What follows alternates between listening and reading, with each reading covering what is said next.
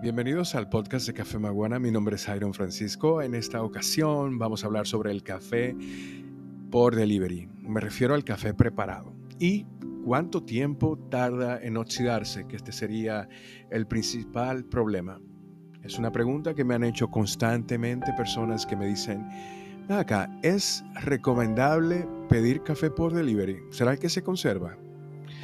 Vamos a poner un ejemplo hipotético. Rafael pide café por delivery, pide un espresso, un cappuccino o un ice latte, un café enfriado para sus amigos. Lo va a compartir todo eso. Las tres bebidas se prepararon con café extraído con agua caliente, pero no todas sus bebidas se van a oxidar al mismo tiempo. Las que llevan leche, espuma o azúcar o edulcorantes o cualquier otro agregado van a afectar el proceso de oxidación de la bebida.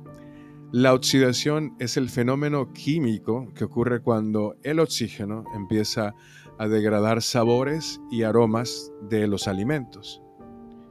Después de la extracción del café se producen reacciones químicas importantes. Todos los aceites y lípidos que le dan al café su cuerpo rico y ese largo regusto se van a oxidar en cuestión de minutos. Esto da como resultado sabores desagradables como grasas rancias, se parece mucho como al moho o al sabor acre. Además, los ácidos clorogénicos continuarán degradándose en ácidos químicos amargos y metálicos.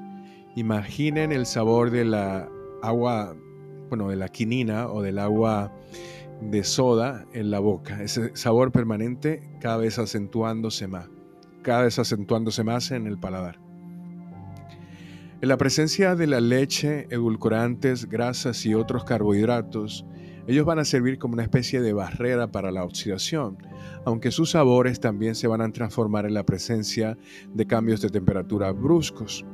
Y normalmente en el caso de los lates o de los capuchinos, va a haber una separación cuando el café y la leche no se encuentren a la misma eh, cuando empiecen a degradar temperaturas se van a descomponer a velocidades completamente diferentes y para descomponerse se van a separar y eso se va a notar mucho.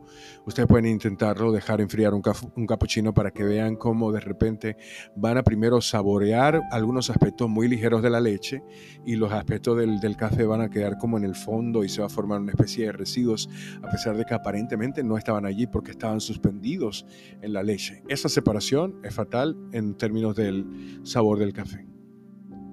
La oxidación del espresso solo, o sea, el café espresso, toma solamente entre 2 y 3 minutos.